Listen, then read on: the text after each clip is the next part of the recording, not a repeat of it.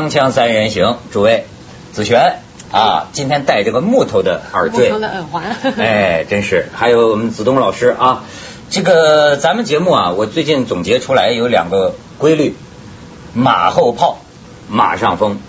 这个什么叫马后炮呢？就往往啊，咱们不是，所以说这个有观众打电话骂我们，说都发生那个什么矿难了，你们怎么也不说呀？还在播备份。这个跟大家要解释哈，因为这个最好跟我们领导说，我呢就得做俩节目，要做一个节目，呃，我甚至可以每天一集，这样我们就与时俱进，对吗？目前情况下，常常没办法，那所以但是呢，我们聊起来的时候就容易马上疯，这是说聊的这个状态，这马后炮马上疯是我们的这个规律啊。今天呢说的一个事儿。听起来像是马后炮，马后炮。因为早早咱们好，我发现女嘉宾都关心这个事儿，几个女嘉宾呢，在这儿都提到这个事儿，就是看来女人的这种 这种怕怕怕老公啊，就是台湾这个所谓杀妻骗保的嫌案啊，嫌疑还因为最最最终还没判。叫李双全，李双全跟李泰安。兄弟俩，兄弟俩要谋杀他的弟媳妇，也就是李双全的呃太太。那李双全呢，事实上他有三个老婆，现在有结过三次婚，不是同时有，三个，结是三次婚。然后呢，第一个老婆已经离婚了，第二个老婆是越南新娘，第三个也是越南新娘。那么他为什么要娶越南新娘？娶回来呢，就是要打算把他谋谋杀以后，然后骗了一巨额的保险金。然后第二个已经因为就是他是说被毒蛇咬死了，现在已经已经骗到了保险金回来，现在娶第三个老婆，然后他现在是坐火车失事，就是火车出轨以后，然后呢，所有的人都没有死掉，就只有那个越南老婆死掉了。对，子璇，你说的都没错，但是呢，前面要加一个怀疑，怀疑，我觉得你像是狗仔队出来的，所以就就是因为这个事情，为什么我说他其实不是马后炮呢？为什么又说起这个事情啊？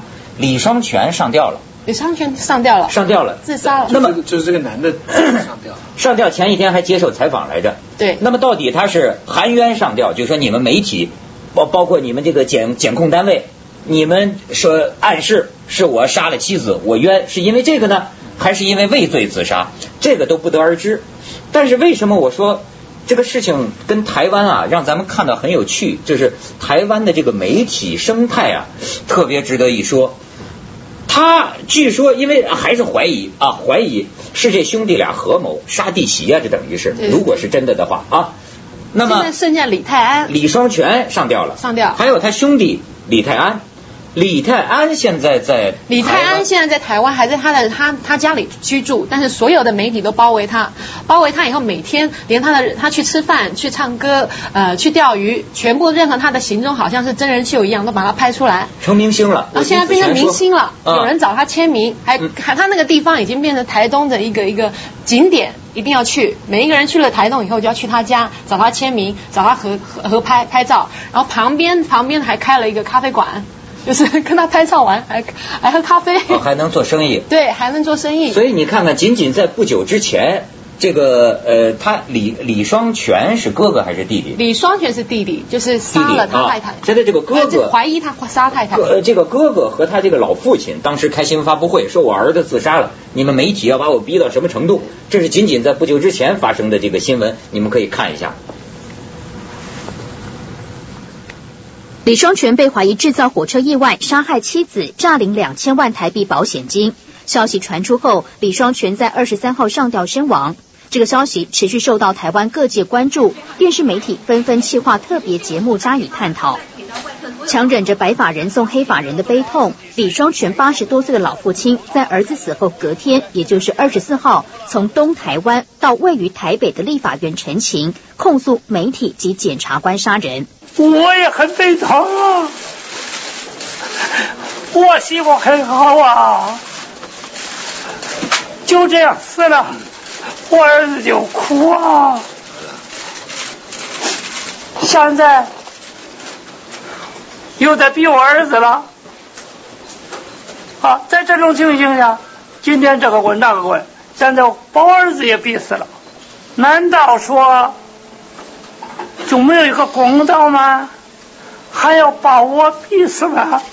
李家人认为，检察官不断对外公布侦办内容，违反侦查不公开原则，逼得李双全走上绝路。而检察官原本认定李双全因为投资股票失利，背负台币三千多万债务，可能是他谋财害命的动机。但检方二十四号却说资料计算错误，给各位的数目字呢确实是有误。那对于这样子的话，造成这个李双全家属的他的困扰，我们感到非常的抱歉。你看这个薛老师哈，哎，你来判断一下，就咱们现在学会，你好像子璇是属于这个轻信啊，他感觉还挺义愤。他说那他哥哥李呃这个李泰安，李泰安，他是个罪犯，现在怎么把他捧媒体就把他捧成明星了呢？明星一样，对。可是呢，还可以有另一种质问，就是说媒体杀人呢？哎，因为咱说说你这什么事儿，我们大陆都是这样的呀，判了才能。论定吧，盖棺论定，无罪推定。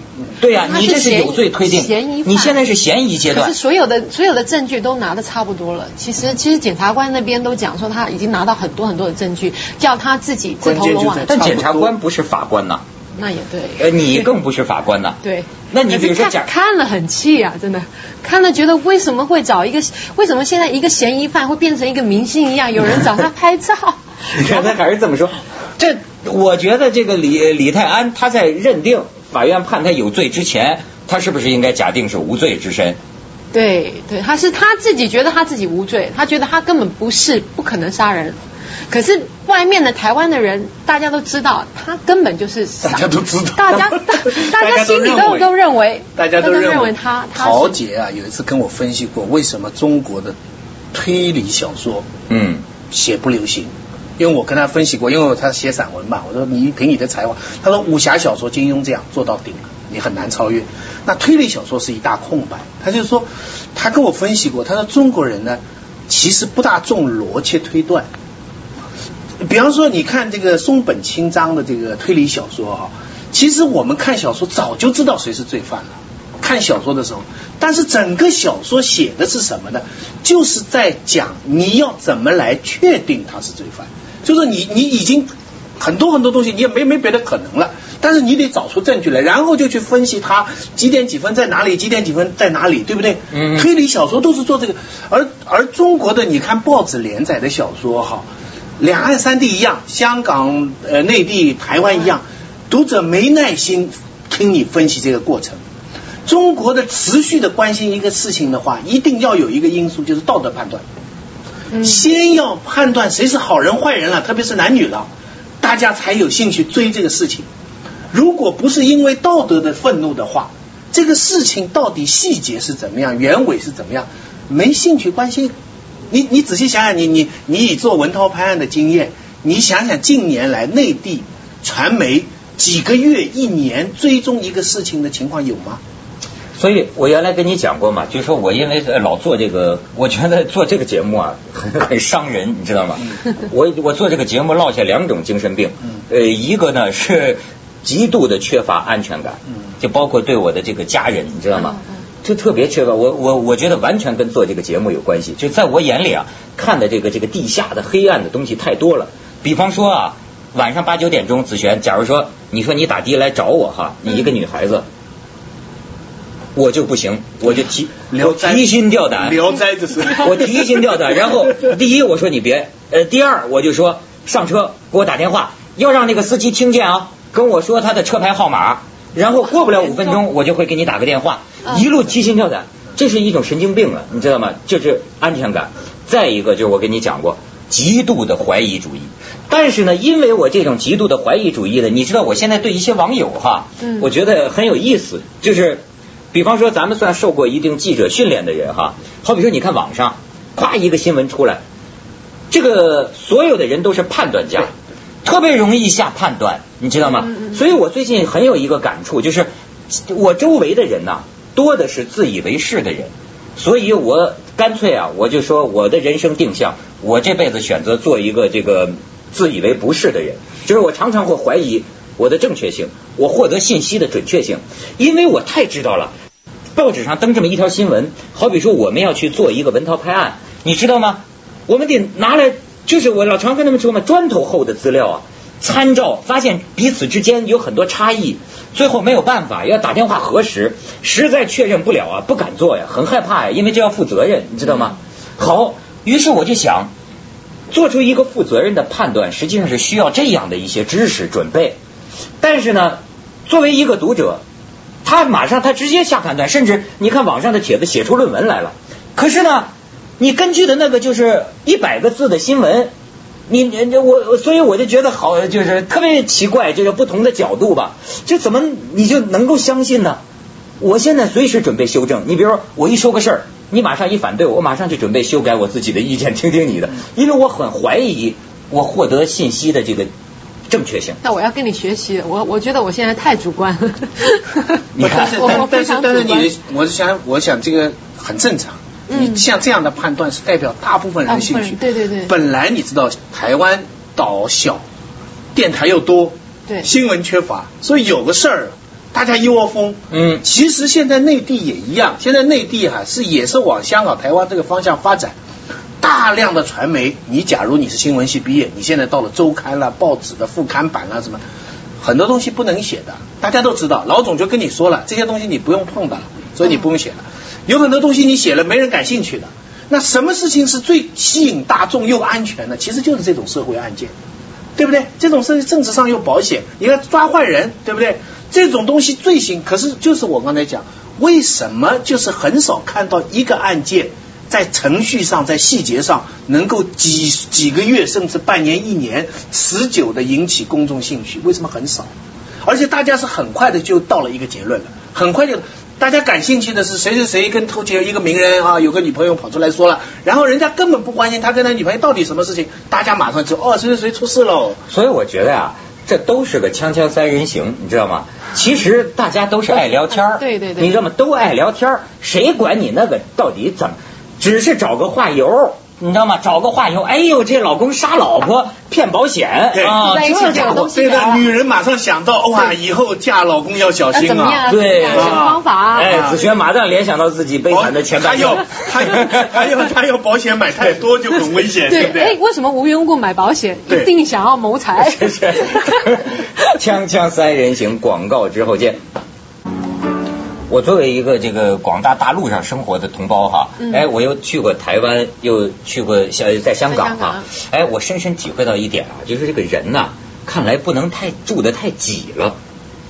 一边香港哪儿都好，但是地方太小，这个人住的太挤，那么那么那么点的鸽子笼，所以香港人爱跳楼嘛，对吧？就对，每天都跳楼。台台湾人也爱跳楼。台湾人爱跳楼。台台湾是另一种挤，你觉不觉得这个？我老觉得台湾的这个媒体啊，台湾媒体把把把把一些一些名人逼疯了。我觉得台湾现在媒体，台湾现在有二十几台的新闻台，每天二十四小时的播新闻。所以我这一次哪有那么多新闻？很多新闻都是播一些很无聊的新闻，像最近最近就是李泰安，我每天打开电视就是李泰安、李双全，然后再打开电视，现在又讲说温庆珠，就台湾一个那个 designer，就是服装的设计师哦，大概四五十岁，她现在呃女一个女人，然后现在跟了一个二十二岁的小男孩拍拖谈恋爱。这样也是可以变成一个新闻，然后可能无缘无故又讲周周杰伦跟那个侯佩岑发生什么事情，好像他们最近分手了。是分手了吗？现在据传说他们分手。这本来就是街谈巷议，不过现在电子化。可是新闻已经变成好像都是变成八卦了。对，已经变成不是新闻。所以你看那天我是说阿扁嘛，阿阿阿阿阿就阿扁的亲家那赵校长，我就感觉到。他台湾，他这个呃新闻部的记者是受过狗仔队的训练的，他呃也是监督你哦，这是这是应该监督的是吧？丑闻高官，哎，但是呢，他用的这个手法，狗仔队一样，一路步话机，然后追着你，逼着你这个一路到处逃窜闯红灯，这个。这么一种方式。现在连阿扁的那个孙子小安安也受访问，小安安大概才四岁，就问他说：“爸爸妈妈有没有赵赵建明跟那个陈信云有没有吵架？爸爸妈妈有没有吵架啊？怎么样？”去访问他，我觉得那么小的小孩子要受人家访问，好可怜哦。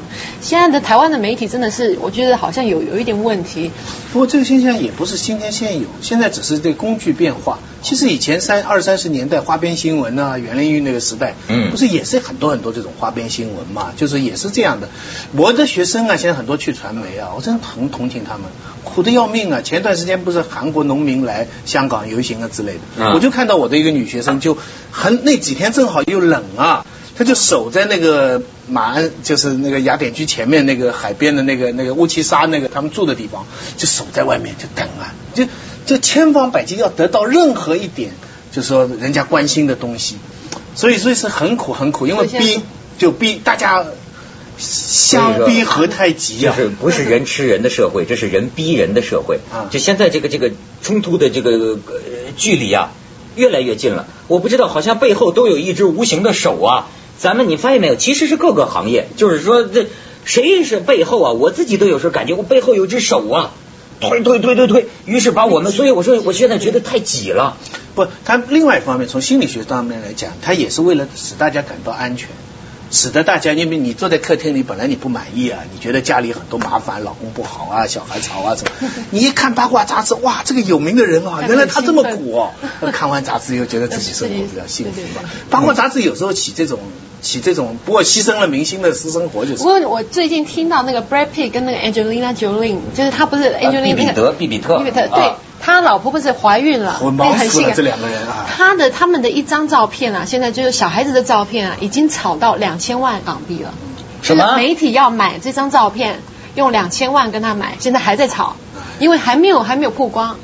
然后美国的一些杂志就是为了要拿第一个消息独家，就用两千万跟他买。但是我也看我也看不懂这种，为什么有的明星也很有名，人家就不那么关心？比方说，我随便举个例子，张学友。张学友很有名吧？可你看他的家庭生活，从来没有什么人去关心。王菲做什么，人家都关心。张学友这什么道理呢？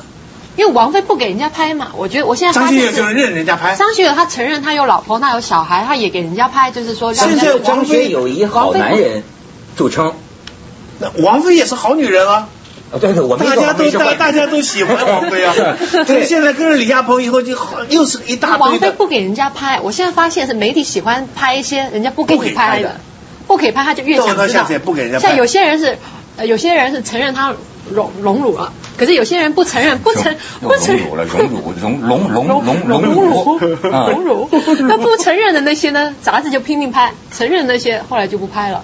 就已经没有，已经没有八卦了。我不，我到底怀疑好呢，还是不怀疑好？你说，就这个前一阵儿说窦唯的这个事儿，我看那报纸上采访，那有一个摇滚歌手叫何勇，这说话挺有意思，跟歌词儿似的。说啊，以前媒体跟这个明星之间的关系啊，好像是鱼和水的关系，现在呢，变成了死鱼和开水的关系。就是我看有的被采访的人也讲，就是说呀。这个都说说是人呃群众有八卦的需要，可是他也怀疑说是不是真的呀？这就咱咱咱咱就说到了，其实过去咱老提引导哈，其实是个相辅相成、互相促动的关系。就是说，一方面当然是大家有这个需求，但是就好像过去咱们呃宣传部不也强调嘛，我们要弘扬正气，它也会有一定的引导作用。包括文革时候的报道，都会对人们的公众的兴趣，你发现没有，有引导的作用。那么同样，你这个东西。也会是，我我倒觉得重要的还不是引导，一讲引导可能可能又会，我觉得重要的还是你要有点底线，要坚持。你希望看到两个人吵架，比方你们你们要吵架的话，我对我做记者是很有利，但是我不能制造一点理由让你们吵架。就你们吵了，我我我要报道的很及时，这是我很好，但是我不能够做什么事情是搞得你们吵架。我现在常常碰到的采访，我发我后来才明白，原来记者都是希望你们。吵架啊，就是希望不是说要有一些建议，比方说我最接接到电话说香现在香港大学都在内地招生了，请你谈谈看法。我想这有什么好的，我就谈了一点，然后他马上就讲出另外一个人说香港大学一招生啊，北大清华就完蛋了，什么什么。我说哪有这种事情嘛？你看他为什么要提出这个？他就制造话题。对不对？还有一次讲什么，说说国内要读经，然后有个人就跑来说：“薛老师啊，是不是你说的香港是一直读经的？”我说哪有这回事？香港就注重古典文学教育。赵建明跟陈信瑜就是因为这样吵架，因为媒体每天每天躲在他的那的门口，所以那赵赵建明，因为赵建明他可能可能有有贪污的嫌疑，那么呢陈信宇就很不高兴，每天每天每天压着他，他又大肚子八个月，所以受不了了，本来就不高兴，然后就他们都不回答，所以就问他儿子，问他儿子说小安，你爸爸妈妈有没有吵架？没有啦，我爸爸妈妈不吵架的啦，很可怜。他们家现在也就是现在都在说说是这个陈水扁要对这个女婿怎么动怎么样动私刑的问题，你知道吗？因为这个呃女婿。这个姑爷是父母安排的，就像台湾这种啊，这这个安排进来，这谁知道这个陈幸瑜到底怎么想啊？结果呢，就是说你又闹出这个事情来，所以陈幸瑜很生气，所以夫妻俩就吵起来了。你看我的八卦是 锵锵三人行，广告之后见。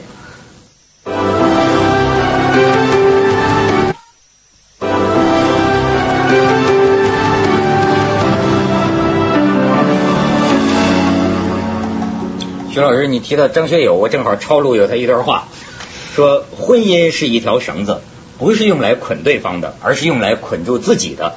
心甘情愿的被拴住，满城风雨的去陪护，相濡以沫的来坚持，这不是结婚戒指可以代替的，但却是他可以证明的。为什么不找张学友？人家永远戴着结婚戒指，不像这某些人，那咔一下 一见女的就摘戒指。